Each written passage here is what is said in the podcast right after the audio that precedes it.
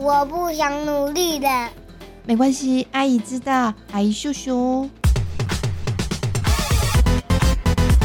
啪啪走，阿姨，让我们躺平也能壮游人生。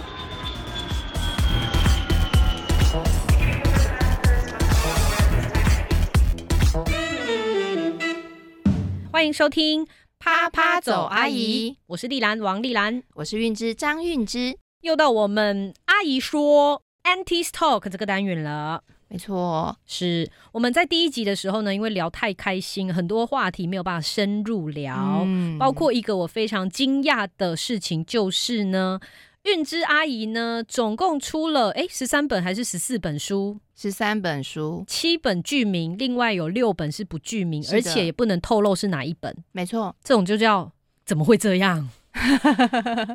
这个叫代笔，是。嗯，这种事情现在听起来不合理吧？可是现在这个状态是出版业的一个常态，就是有很多名人要出书，名人啦、布洛克啦、YouTuber 啦这些什么？网红要出书，但是他们没有能力写，所以他口述，然后你写。这个是比较好的一个状态。那更糟糕的一个案例是我之前看过有闹上新闻的，他应该连口述都没有，因为他有很多的影片啊，然后写了一些 Facebook 的文章，有没有？Oh my god！就叫一个那个写手来，然后把这些网络上的资讯整理整理，真的还是假的？对，然后就出书了。可以这样？对，结果他就不小心抄到别人书里头的内容，因为这个网红呢，他就抄了别人的书。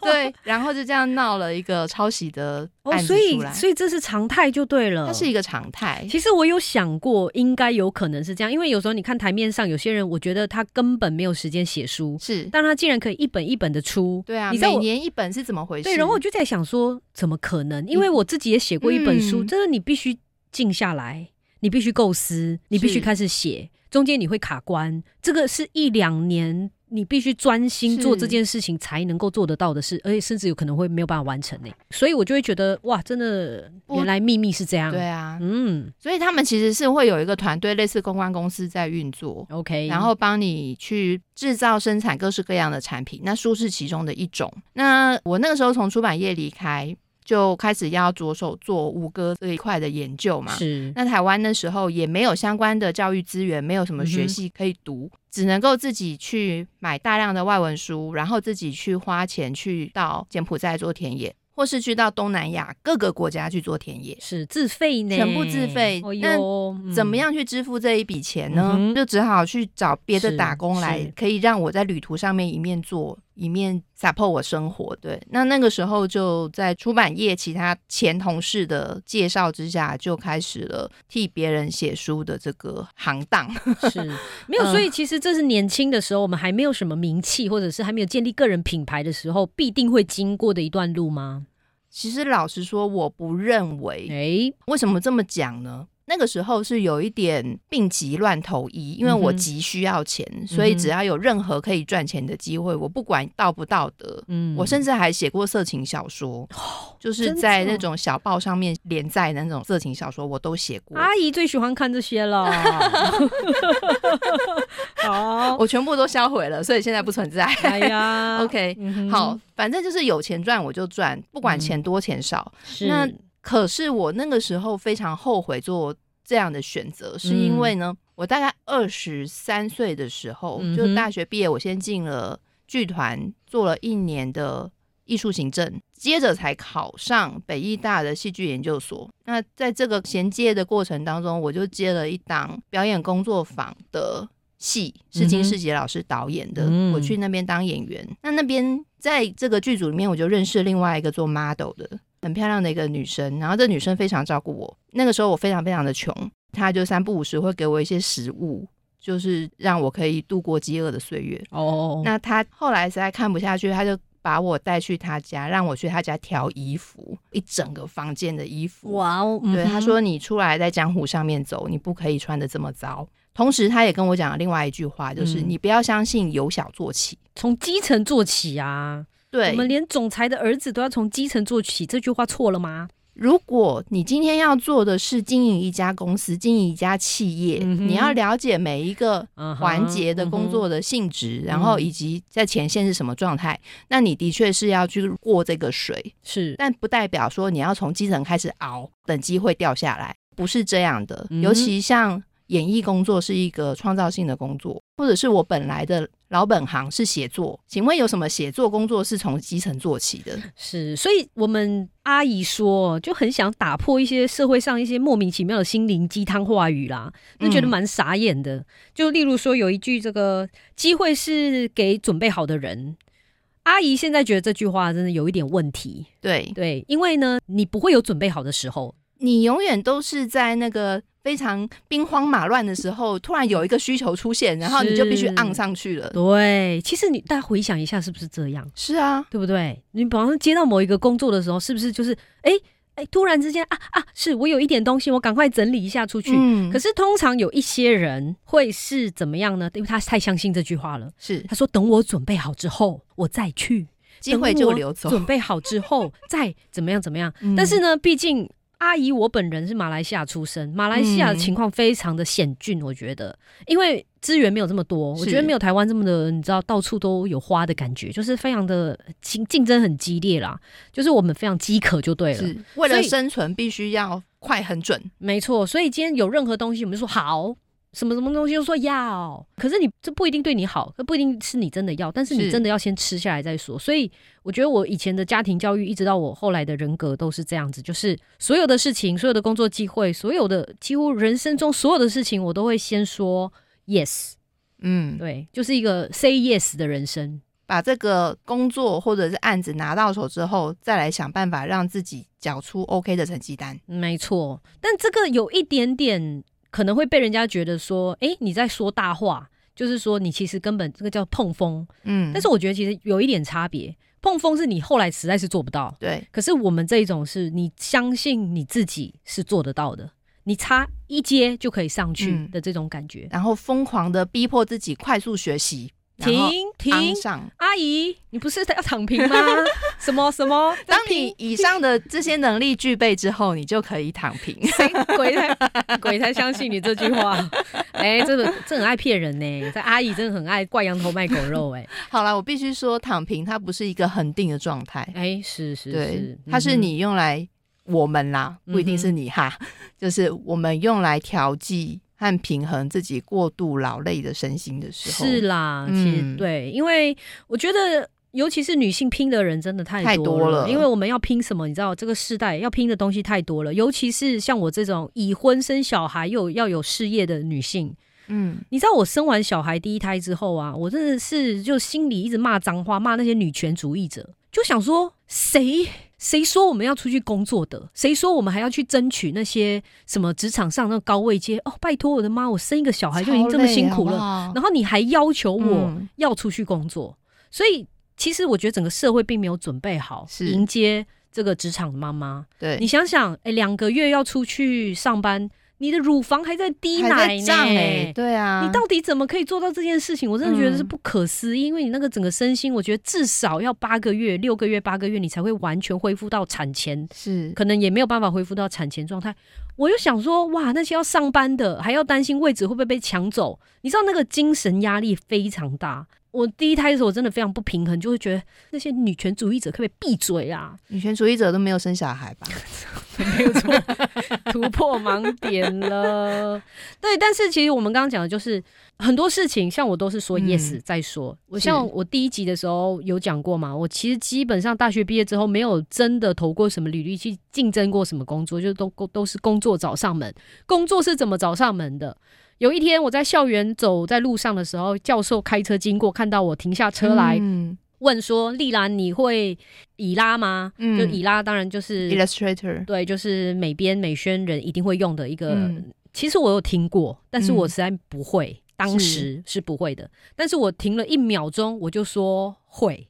我会，那当然，老师就说好，那你下礼拜来办公室，我们就开始做一个新的案子。嗯，我其实都一直用这个态度去做事，是，然后会有什么结果呢？就是我会的事情越来越多，对，而且我会的事情是我绝对不会浪费时间去学我不知道以后会用在什么地方的东西。不要想说我先学起来了，储备着，没有这个东西，是我现在就要用到，我立刻就要会。没错，因为你这样学东西才会直接、快速、有效，你不会花时间被摸来摸去、摸来摸去。哎，所以这也让我想到，我们之前讲到那个英文真的重要吗？很多人不是现在开始从小就开始学起来吗？你学了十几二十年的英文，结果你的英文还不是一样？你的英文集战力在哪里？是真的。就当今天，如果你马上三个月后要外派到某个地方，你立刻马上要用英文，你是不是立刻马上会去恶补？对你那个进步的速度，比你过去十年来学的还要快。效率好很多，没错。其实我觉得其实就是这样，你能够把时间花在刀口上，就不用花时间这边摸索，然后犹豫，然后再想说啊，学这个到底要干嘛？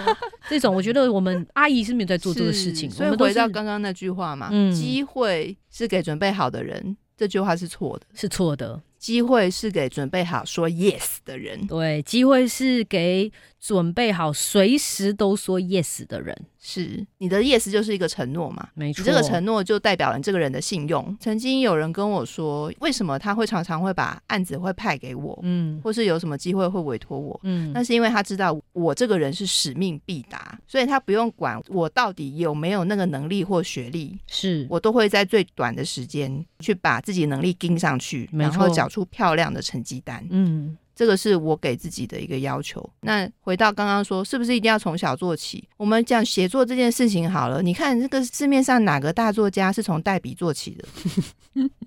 是都开始先写再说。对啊，你当然是第一个就是先冲文学奖啊，把自己的名气冲出来啊，嗯哼，然后就开始出书啊。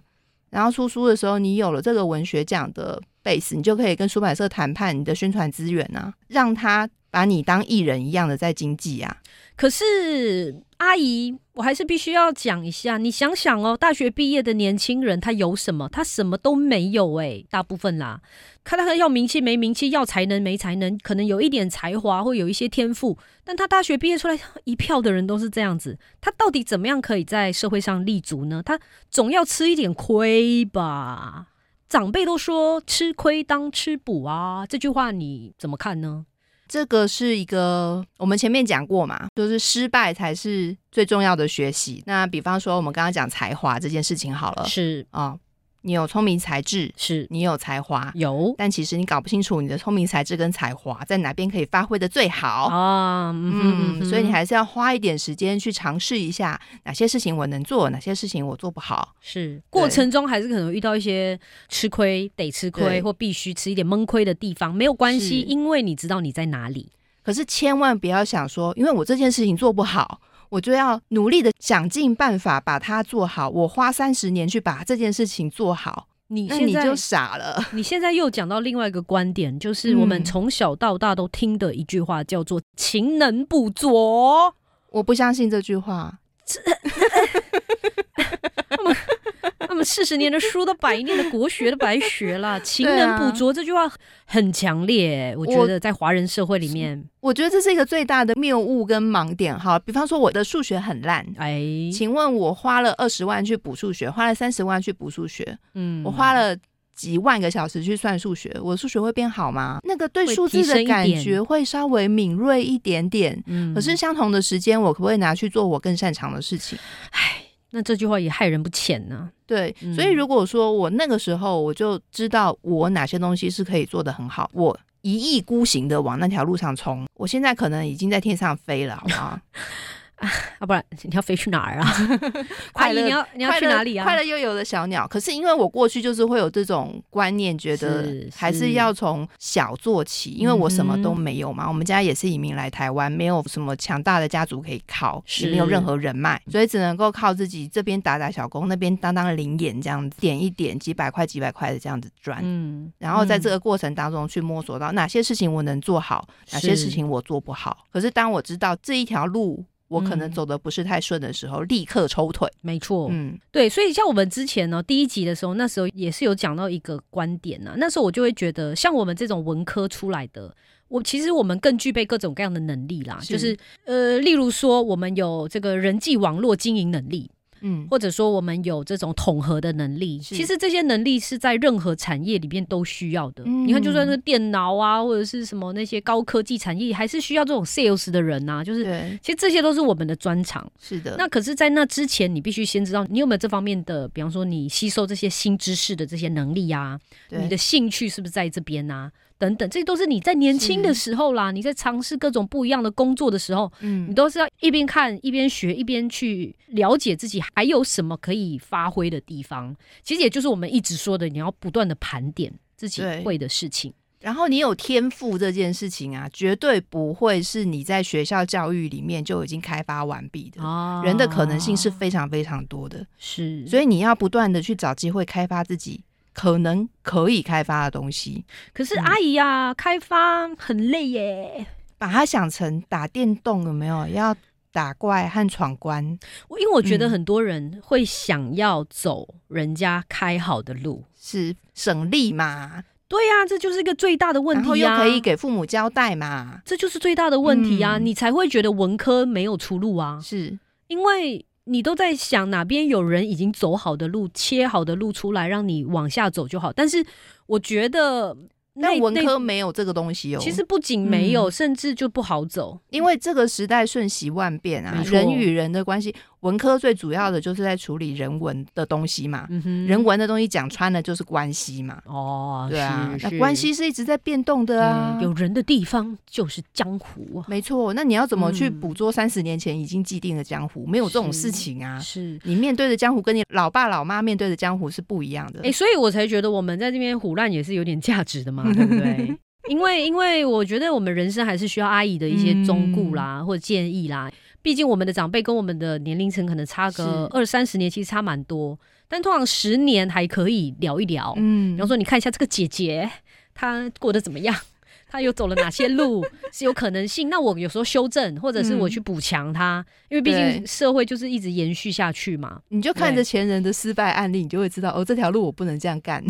是的，例如说，如果你现在还要进入 YouTuber，你就 too late 嘛，对不对？你现在可能要挑战的是抖音嘛，是也已经不是直播主了，没错，那个抖内的时代已经过去了。啊，对，你看现在我阿姨都有一点快跟不上，那你可不可以嘛？就在这个时候，你可不可以跟上这些这种像自媒体啊、新媒体的东西？对，那如果你很肯定自己不是一个反应速度这么快的人，那你找到一个有点冷，但是它很稳定的角落，去安身立命也可以呀。那你就是在说我嘛，对不对？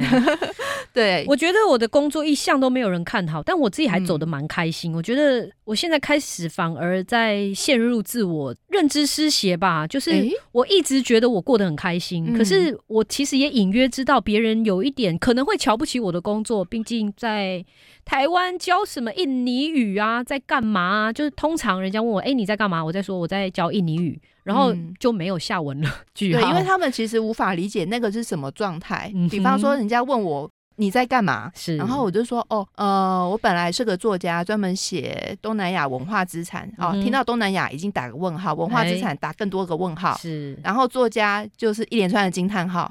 那你怎么活？哦，是吗？就来了。OK。对啊，对啊，就是我觉得有时候别人不知道你这个领域里面可以做什么事，你必须自己感觉，对你必须自己去挖掘。我觉得像我们这种人家听都没听过的工作或行业，像你在台湾教印尼语，哈，这什么东西？是补习班老师吗？或什么什么？对，跟他没有想象过，这简直就是一片蓝海啊！对啊，我从十年前开始慢慢教，那个时候几乎全台湾只有两个人在教，嗯，台北一个，高雄一个，你说说看，是不是我的天下？没错，挑到一个。没有其他人要跟你有太激烈竞争的场域，是。你真的可以吃这行饭吃很久。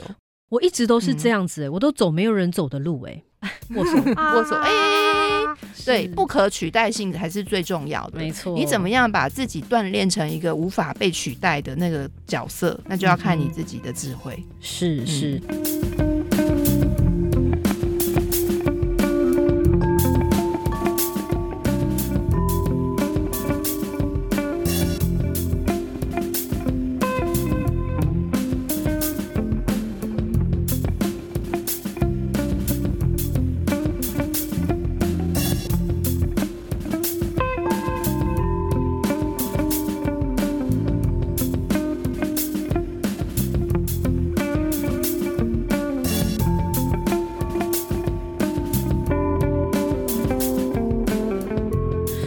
我现在会会说啊，你看这件事情，全台湾谁能做到？只有我。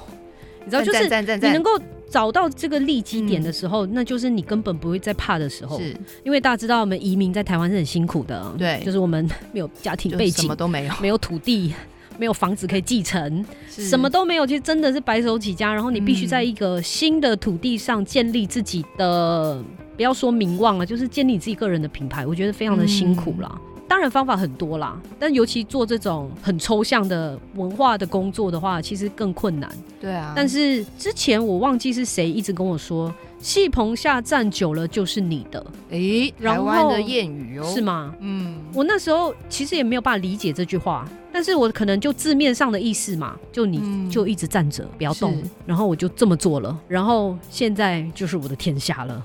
没错，十年而已，其实还蛮蛮惊人的。所以有另外一个说法是，你一开始做这件事情的时候，所有的人都不理解你在做什么，不理解。对，只要你持续的做。那大家就会知道，把你跟这件事情画上等号。那当他们有类似的需求，或身边的人有类似的需求的时候，他们就会想到啊，我知道有一个人做这件事情，就会把你介绍过去。那这个资源就会越来越开。是，所以为什么说你只要找到你那个利基点，即使它很微弱，嗯，你持续的做下去。那你的品牌形象就会建立，是你的事业版图就可以打开。嗯，当然这个东西的前提下，就还是那一句话，不可取代性。当这个市场它已经波动的非常非常的大，不可取代性已经消失的时候，你必须要非常敏锐的去转换。没错，嗯，就像我们是教语言的嘛，对不对？语言外语，其他其实有时候是同个领域嘛。可是我就会看说，那教英文的话，比我辛苦太多了。是因为竞争太多了。对呀，你随便 Google 搜寻一下，你都是很难找到你的名字吧？嗯。可是你只要搜寻印尼语，你就肯定第一页、第二页就会搜寻到我的名字。那我就觉得，哎，那我不是简单太多了吗？嗯。虽然外观上、外表上，大家不会觉得哇，英文老师。就是那种你知道第一眼的那种惊叹啊，别人的那种反应啊，因为我们知道这些都是虚的嘛。对，真正是你到底有多少的机会，嗯，这才比较重要。真正有多少钱流进口袋里？我刚刚是不好意思这么说了。也许他不一定可以给你赚大钱，因为毕竟你的这个利基是小的。是是，比方学英文，它是一个很大的 target。没错，但是你就是一个人呐，那你你可以慢慢做起来呀。我们没有要说哇，这个几千万、几百万的这个补教行业，你不要把它想那么大，因为你现在还很年轻，你可以做的事情是先累积自己的实力。是的，嗯，所以其实不管是任何事情嘛。像我这样已经是特例了吧？你知道，就是是啊，一个简直就少数到不行的东西，还是可以做的，我觉得算有一点点的成绩。我觉得也不用说做的多成功啦，我们也不是说怎么样就是要成功。我自己定义是我可以养活我自己，那我可以养我的家，嗯，然后我可以做得很开心，不会每天起床会因为这件事情很痛苦，是，然后我会愿意熬夜写教材。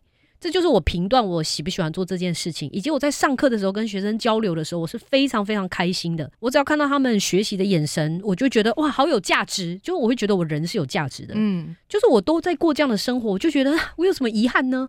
为什么有人会有 Monday Blue 呢？不懂啊，因为没有价值感呐。啊，当你的存在唯一的意义就是把你的钱时间卖给老板。然后换钱进来的时候，那就会真的非常非常的痛苦。所以你刚刚讲到一个关键字叫价值感，大部分的人会陷入迷惘跟恐慌，都是因为他们察觉不到自己的价值感在哪里。哎，所以你知道这个坊间很喜欢写一种新闻吗？就说台积电的年薪千万的高阶主管，就是放弃掉这个，然后就回去什么返乡、什么种田之类的。他好像很喜欢看这种新闻，因为有一个剧烈的反差。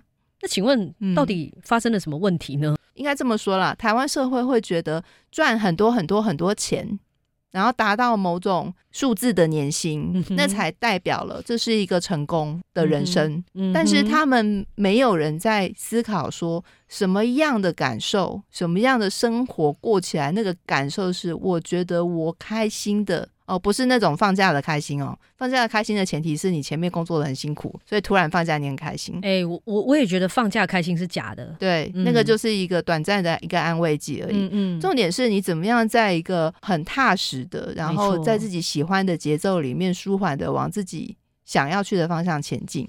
完蛋了，我觉得我们这个阿姨真的这样做下去，不知道有没有人要听呢？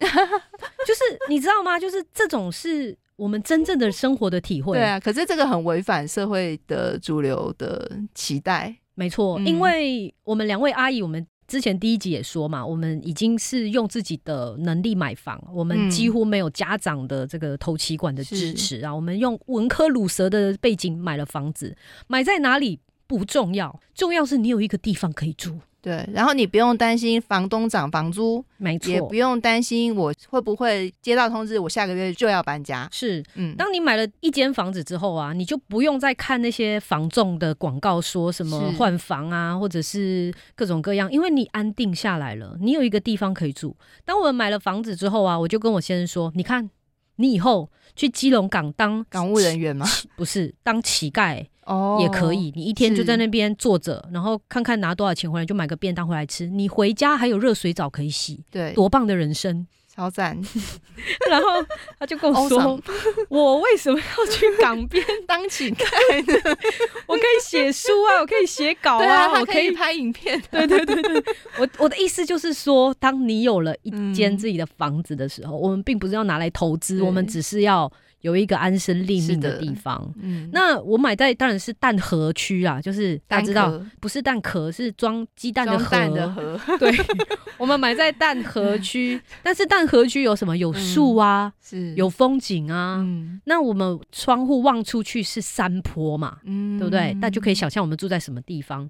但是有一天夕阳把阳光这样照在那个一片树林上面，我就跟我的小朋友说：“你们看。”谁有这样子的风景，可以在我们家里直接望出去可以看得到？然后这时候他们因为年纪很小嘛，说对，好棒哦，我们家真是太美了。然后这时候我先生就说有啊，就是我们楼上的邻居也看得到。其实就是你生活中，你就能够体会到这种非常安定的。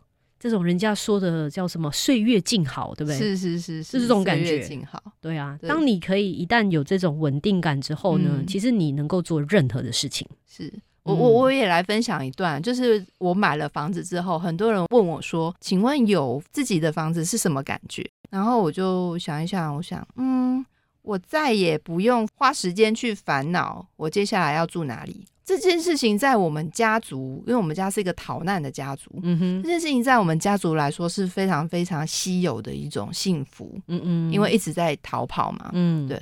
那再来就是因为我跟你买的地方类似，对我我买在巴黎，那一样就是每天早上起来会看到关渡大桥啊、淡水河啊，然后阳明山啊，嗯嗯嗯嗯嗯嗯，非常美丽的清晨跟非常美丽的夕阳，我都拥有，是。